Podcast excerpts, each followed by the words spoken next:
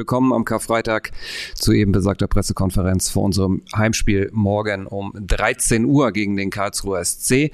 28.000 Zuschauer erwarten wir morgen bei uns im Achteck. Ich begrüße recht herzlich selbstverständlich auch unseren Cheftrainer Dieter Hecking zu meiner Rechten und alle Journalisten, sowohl die, die hier im Raum sitzen, als auch in der virtuellen Zoom-Konferenz und alle, die uns sonst noch zuschauen. So, lange Vorrede. Und jetzt kommen wir zu den wirklich spannenden Sachen. Nämlich erstmal zu den Fragen und dann zu den Antworten. Wer möchte den Anfang machen? Wolfgang Glas von den Nürnberger Nachrichten.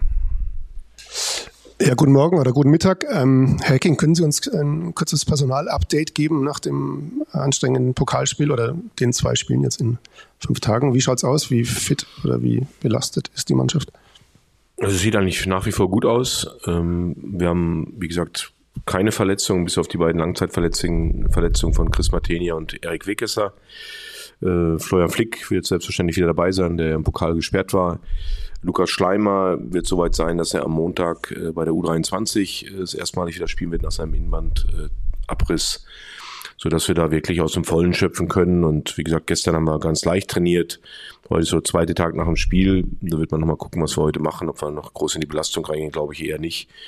Einfach geht es jetzt darum, die Frische, vor allen Dingen die mentale Frische zu haben. Ich glaube, die Beine sind, dürften kein Problem sein, ähm, sondern eher das Mentale, dieses Verarbeiten des Abends, das Verarbeiten des Ausscheidens und dann wieder die Spannung hochzuziehen, äh, jetzt für das wichtige Spiel morgen. Ich glaube, da liegt mehr der Fokus drauf und äh, so die körperliche Frische, glaube ich, da habe ich keine Bedenken. Martin Funk von der Bild.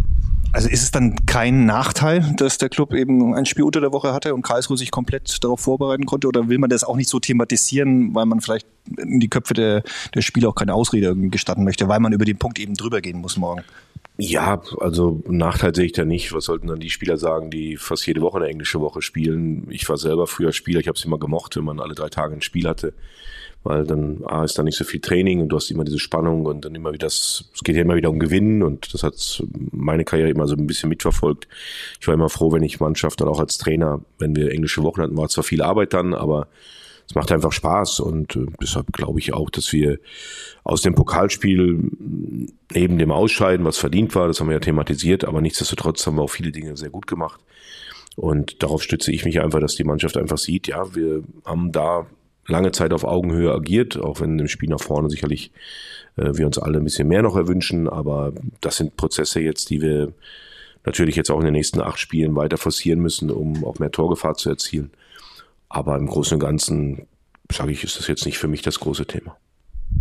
Martin? Schauen Sie sich vor so einem Spieltag, also ich habe es heute Morgen mal gemacht, dann auch den, den Spieltag insgesamt dann, auch die, die, die Partien der, der Konkurrenz. Ist man schon so weit in der Saison, dass man quasi nicht nur auf sein eigenes Spiel schaut, sondern auch sieht, die, die direkte Konkurrenz hinter dem Club hat machbare oder zumindest nicht allzu schwere Heimspiele, wo man sagen kann, da könnten sie theoretisch auch punkten und dann kommt ja vielleicht irgendwann auch die Komponente dazu, dass eine Mannschaft auch den Tabellenplatz selber ja auch im Hinterkopf hat vor einem Spiel. Im Moment ist man noch deutlich in Anführungszeichen drei Plätze überm Strich. Ja, aber ich, ich sage einfach, wir, haben auch ein Heimspiel.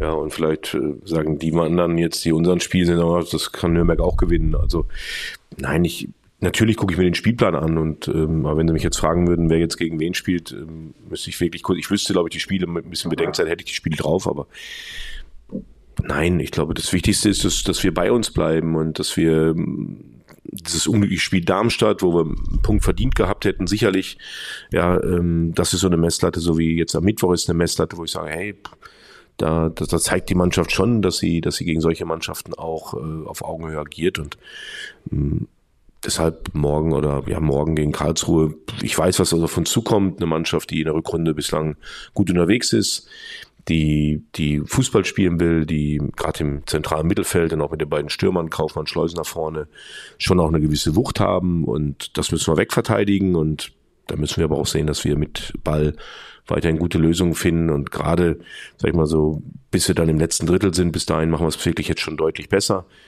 Und das Problem zieht sich halt durch die ganze Runde. Das müssen wir halt kritisch sehen, auch in der Aufarbeitung am Ende, warum wir da nicht diese Torgefahr, diese Wucht selber erzielen, dass wir mehr torgefährliche Aktionen haben, aber da ist meine Hoffnung immer noch groß, dass wir auch da noch den Turnaround hinkriegen im Verlauf der Saison und ja, ich bin da eigentlich nach wie vor sehr zuversichtlich.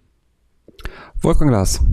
Das war jetzt gerade eben gegen Darmstadt in der zweiten Halbzeit und gegen Stuttgart fast über das ganze Spiel das Thema, dass man vorne zu wenig Durchschlagskraft entwickelt. Haben Sie sich das so, so schwer vorgestellt, tatsächlich, also als Sie hier angefangen haben als Trainer, der Mannschaft das äh, zu vermitteln, was Sie sich da vorstellen? Also ich glaube, diese beiden Spiele mh, mm, sind da nicht ganz so die Messlatte für uns. Also Darmstadt hat mit Abstand, glaube ich, die wenigsten Gegentore in der zweiten Liga. Ja, die wissen, wie Verteidigen geht. Das haben sie hier auch eindrucksvoll bewiesen. Und der VfB Stuttgart, ja, wenn man, wenn man allein die Dreierkette nimmt, die gegen uns gespielt hat vom VfB Stuttgart, das ist eben doch schon auch Bundesliga-Niveau. Ja, und dann ist es dann auch nicht so ganz so einfach, ähm, dann da fünf, sechs Hochkaräter rauszuspielen. Ich hätte mir gewünscht, wir hätten mehr Abschlüsse gehabt. Es gab drei, vier Situationen, wo wir den Abschluss hätten suchen müssen, anstatt nochmal ein Dribbling einzugehen, beziehungsweise nochmal zu spielen. Ja, die, die Chance wäre da gewesen. Das haben wir aber nicht erkannt, nicht gesehen. Sodass diese beiden Spiele für mich jetzt nicht unbedingt die Messer dafür sind, warum wir äh, vorne keine Durchschlagskraft haben, weil das waren auch zwei Mannschaften, die auch wissen, wie verteidigen geht. Und vorher, äh, wir haben in Bielefeld unsere Chancen gehabt, wir haben in Braunschweig äh, viele Chancen gehabt. Da haben wir es ja auch gezeigt, dass wir gegen Mannschaften, die vielleicht nicht dieses ganz hohe Niveau haben oder dieses verbesserte Niveau haben im Vergleich zu uns, dass wir da durchaus in der Lage sind, auch Torchancen auszuspielen. Der Ferner vor der Saison einen geholt, der eigentlich diese Durchschlagskraft mit garantieren sollte. Ähm, bei ihm läuft es irgendwie gar nicht. Jetzt hat er nach diesem Fehlpass, sage ich mal, auch ziemlich viel abbekommen in den sozialen Netzwerken. Wie kann man den wieder aufbauen? Wie kann man den wieder in die Spur bringen? Ja, ich finde es, äh, was dann in den sozialen Netzwerken, man hat mir das auch gesagt, dass da der Chris äh, in die Schusslinie geraten ist. Äh, ich finde diese sozialen Netzwerke in dem Fall total überflüssig, weil was sich da zum Teil ergötzt über mit mit Aussagen, mit Meinungen, wenn sie sachlich fundiert ist, alles okay. Aber was ich gehört habe, war es wirklich deutlich, deutlich unter der Gürtellinie. Und äh, ich glaube, jeder Clubspieler hat es verdient, dass er mit Respekt behandelt wird. Ich glaube, Chris kann man eins nie vorwerfen, dass er, dass er für die Mannschaft arbeitet, dass er möglichst gegen diesen Trend angeht. Das sehen wir. Ja, und ich finde es einfach schade, wenn, wenn dann solche Hasskommentare zum Teil schon wieder kommen. Das, das hat der Chris nicht verdient. Ähm, das hilft auch nicht dem Spieler, das hilft auch uns nicht. Ja, deshalb ähm, bin ich froh, dass ich da überhaupt nicht großartig unterwegs bin in dieser Welt, weil das würde, würde zu weit führen. Chris muss weiter arbeiten, ja, äh, und auch zu diesem Tor nochmal, ja, ähm, wenn man aber das Ganze sich nochmal in Ruhe anguckt, Mats hätte einfach nur stehen bleiben brauchen. Wo wollte er hinlaufen? Ja, in die Tiefe war eigentlich gar keine Möglichkeit mehr. Er hätte einfach nur stehen bleiben und dann wäre der Ball nämlich genau gut gewesen. Dann wäre er nicht im Rücken gewesen, dann wäre er eins gegen eins gegen Anton reingelaufen, das ist das erste. Und dann waren wir 85 Meter von unserem Tor weg und dann kann man das immer noch verteidigen. Ja, da wurden ja dann auch noch andere Fehler gemacht im, im weiteren Verlauf des Spielzugs von Stuttgart und die werden dann komplett unter den Tisch gekehrt. Das haben wir nicht gemacht intern. Wir haben dann schon das ganze Tor nochmal aufgearbeitet und da sieht man schon, dass auch zwei, drei andere Spieler dieses Tor hätten verhindern müssen, eigentlich. Ja, und deshalb geht mir das immer zu weit. Es passt natürlich ganz gut rein. Der Ferner hat nicht getroffen. Ja, das habe ich ja auch schon mitbekommen, auch wenn ich dann noch als meiner Tätigkeit als Sportvorstand oben auf der Tribüne sitze und dann mal so im Runtergehen irgendwo im VIP-Raum unterwegs bin und man hört ja auch das eine oder andere, da sage ich mal, ja, ihr, ihr habt immer leicht reden. deshalb äh, absoluter Schutz für meinen Spieler. Ja, und ich weiß auch, wie schnell es geht, wenn er dann ein wichtiges Tor schießt, dann ist er wieder der Held, ja, auch in den sozialen Netzwerken dann. Und ähm, deshalb möchte ich einfach nur darum bitten, dass die Leute, die da unterwegs sind, äh, sich ein bisschen mäßigen und äh, das würde uns und vor allen Dingen auch dem Chris, denke ich, mehr, mehr helfen als schaden. Aber Chris muss auch mehr tun.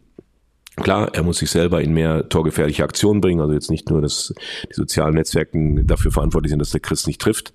Äh, da ist er selber auch gefordert. Das besprechen wir auch mit ihm, dass er sich mehr in solche Situationen reinbringen muss, dass er mehr in, in Abschlussaktionen sich selber bringen muss. Das ist seine Verantwortlichkeit und da ist es eben auch so, dass wir da nicht zufrieden sind.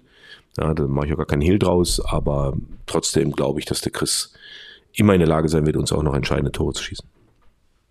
Noch eine Frage an den Vorstand, äh, Dieter Hecking und auch an den Pressesprecher. Nach dem Spiel gab es noch diese unschönen Szenen. Wie ist da der aktuelle Stand? Gab es Verletzte, gab es Festnahmen? Ähm, wie weit seid ihr mit der Aufklärung?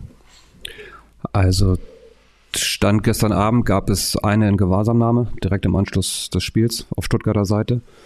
Und äh, von Verletzten wissen wir tatsächlich nichts. Also keine, die sich irgendwo gemeldet haben und sich haben ärztlich versorgen lassen. Auch von der Polizei gibt es da keine Erkenntnisse. Und die Aufarbeitung läuft. Ähm, sowohl von Seiten des VfB Stuttgart als auch von unserer Seite alles Hand in Hand mit der Polizei. Also auch generell da nochmal, ich, ich finde es halt schade, dass so ein, ein toller Fußballabend dann leider so geendet ist, wirft nie auf beide Fangruppierungen kein gutes Licht. Ja, ähm, aber da sind doch die Fangruppierungen irgendwo ein Stück weit mal gefragt und äh, ob so ein Verhalten dann sein muss. Ja, ich kann es nur verurteilen und äh, von daher hoffe ich, dass wir in der Aufarbeitung dann auch ja, wissen, warum es dazu gekommen ist. Martin Funk. Herr King, Sie haben im letzten Spiel, ähm, Ligaspiel gegen Darmstadt, die, die Standardschwäche beziehungsweise ähm, erwähnt, dass es nur zwei richtig kopfballstarke Spieler auch gab und auch angedeutet, da müssen wir wahrscheinlich in der Kaderplanung für die neue Saison eben auch ein Umdenken haben. Diese Standardschwäche gibt es beim Club ja schon seit Jahren, muss man ehrlich sagen, dass man äh, unterdurchschnittlich ähm, da performt. Ähm, und hat man das unterschätzt vor der Saison, ähm, dass diese Standards ja in der zweiten Liga, jetzt spielt man gegen Karlsruhe so eine Mannschaft, die seit Jahren sich äh, über den ruhenden Ball oft definiert, ähm, wie, wie wichtig die ist, weil man merkt es ja irgendwie schon, man hat sehr, sehr viele Kopf, äh, ähm, Eckbälle gegen Darmstadt, schon nach 15 Minuten irgendwie fünf oder sechs Eckbälle gehabt, dass der Club sehr selten äh, aus solchen, oder ich glaube nach Eckbällen noch gar nicht in der Saison, da profitiert dann davon. Ich weiß, dass ich hier damals Trainer war, habe ich irgendwo Philipp Wollscheid rausgepackt. Ja, weil ich, da haben wir eigentlich irgendwo einen großen Spieler hier beim Club. Ja, und äh, das weiß ich noch, das ist so eine schöne Anekdote, wenn ich über den Club in meiner Anfangszeit spreche. Und ja, das ist natürlich auch ein Grund, warum wir vielleicht nicht so kopfballstark sind wie andere Mannschaften. Ähm, Inwieweit wir das in der Planung nächstes Jahr berücksichtigen können, werden wir sehen. Ja, aber natürlich Standards gehören halt gerade auch in der zweiten Liga oft zum Dosenöffnen. Das ist oft zitiert worden von auch von meinen Kollegen. Und der KSC würde ich jetzt nicht nur über die Standards definiert, äh, definieren, aber natürlich ein, ein Heise, ein Wanizek wissen diese Bälle zu schlagen. Die kommen brandgefährlich, die haben wir auch, die diese Bälle so spielen können. Und äh, es geht dann eben auch darum, wie viel Gier entwickle ich dann auch im Strafraum also es gibt sicherlich auch, ich habe jetzt keinen Namen parat, aber Spieler, die unter Meter 80 sind, die trotzdem auch nach Eckbällen Tore gemacht haben. Es geht darum, diese Haltung, äh, dass das eine riesen Torchance eigentlich immer ist.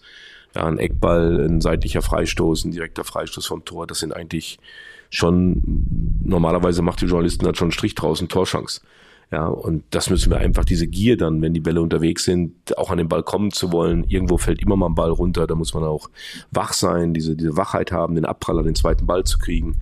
Wir haben viele Bälle zum Beispiel um den Strafraum eingesammelt in den letzten Spielen, schließen dann aber oftmals viel zu überhastet ab. Aus 18 Metern, die Bälle werden dann links und rechts am Tor vorbeigeschossen obwohl sie eigentlich gar nicht so den Druck haben, aber man sieht dann, wie, wie schnell und hektisch man dann äh, zum Torschuss kommen möchte, weil man vielleicht denkt, man hat nicht so viel Zeit, aber ich sage immer zum Ball schnell, am Ball muss man Ruhe haben und dann einfach sauber und kontrolliert in den Ball mit Vollspann wieder ins Getümmel rein, wird abgefälscht, abgefälschtes Tor und schon hast du dein Eckballtor. Also es ist nicht so schwer und würde ich jetzt auch nicht nur über die Körpergröße definieren, aber klar, wir sind jetzt nicht äh, dafür bekannt, dass wir eine ausgewiesene kopfballstarke Mannschaft haben.